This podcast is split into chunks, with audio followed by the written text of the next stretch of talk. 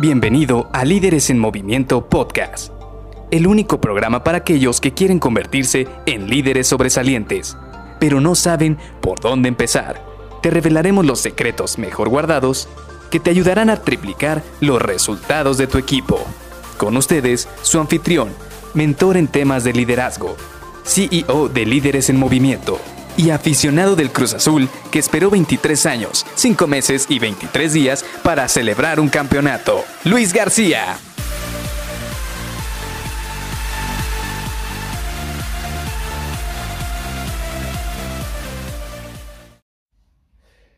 ¿Y tú, cuál fue tu propósito cuando iniciaste el año? ¿Vender más? ¿Bajar de peso? ¿Comprar ese auto que siempre quisiste? Hola, ¿qué tal? Soy Luis García y te doy la bienvenida a Líderes en Movimiento Podcast.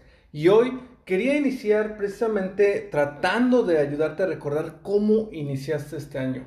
¿Por qué?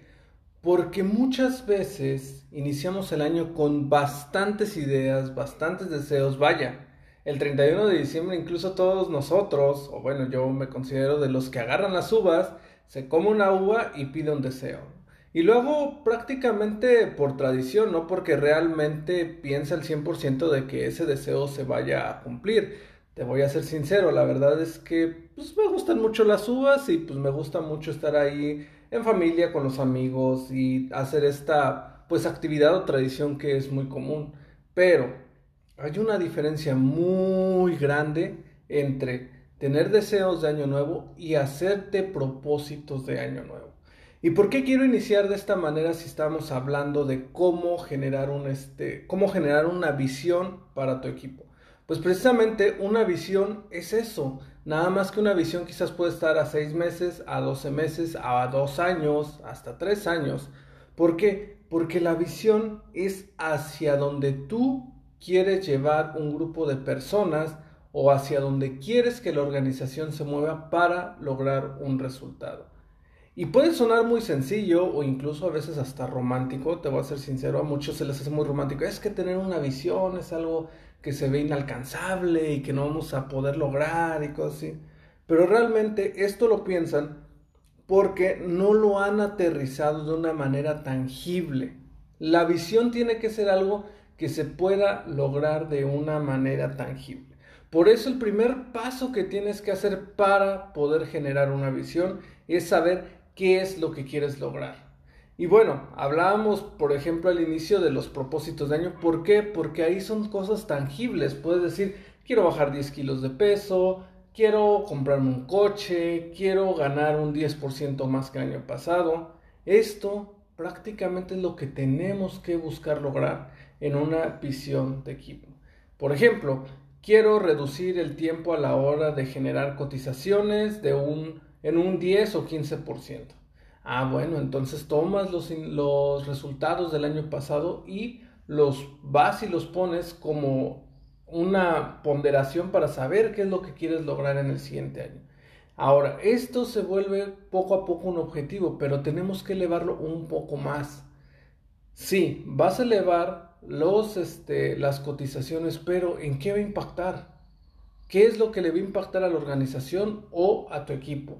Pues bueno, quizás tú lo que quieres es que tengas una, un profit de un 10% más.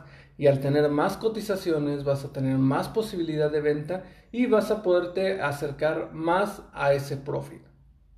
Entonces, al final del día, la visión que tú vas a lograr para tu equipo, que tú quieres tener con tu equipo, tiene que ser algo tangible, tiene que ser algo que tú vas a poder lograr identificar después ¿Cuál va a ser el medio que tienes que utilizar para lograr esa visión? ¿Por qué? Porque si ya sabes que quieres lograr, por ejemplo, una facturación de 100 mil dólares a través de vender pasteles, por ejemplo, hasta el primero de diciembre del 2021, pues entonces ya sabes que primero tienes que lograr esa facturación de 100 mil dólares. Segundo, ¿cómo lo vas a lograr? A través de vender pasteles. Pero te va a faltar un tercer ingrediente. Y este tercer ingrediente es ponerle una fecha límite.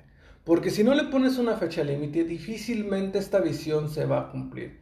Si no puedes generar de manera clara cuándo quieres lograr ese resultado, difícilmente tú o tus colaboradores van a poder buscar llegar a ese objetivo.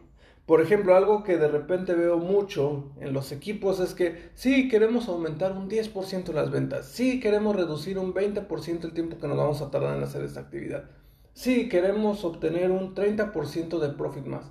Ok, pero ¿cuándo lo vas a lograr? ¿O en qué momento se tiene que cumplir? ¿O en base a cuándo vas a estar analizando si está llegando a ese resultado?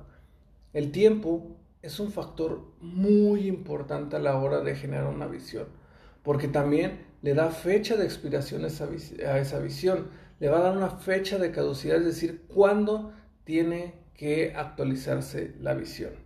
Entonces, con estos tres ingredientes vamos a poder generar una visión lo suficientemente clara para que tú sepas hacia dónde quieres llevar a tu equipo o cuál es el camino que va a lograr tu equipo de ahí vas a poder saber cuáles son los medios que te hacen falta para poder lograr ese objetivo y por último tener una fecha límite para poder incentivar a tus colaboradores hacia dónde se quieren dirigir.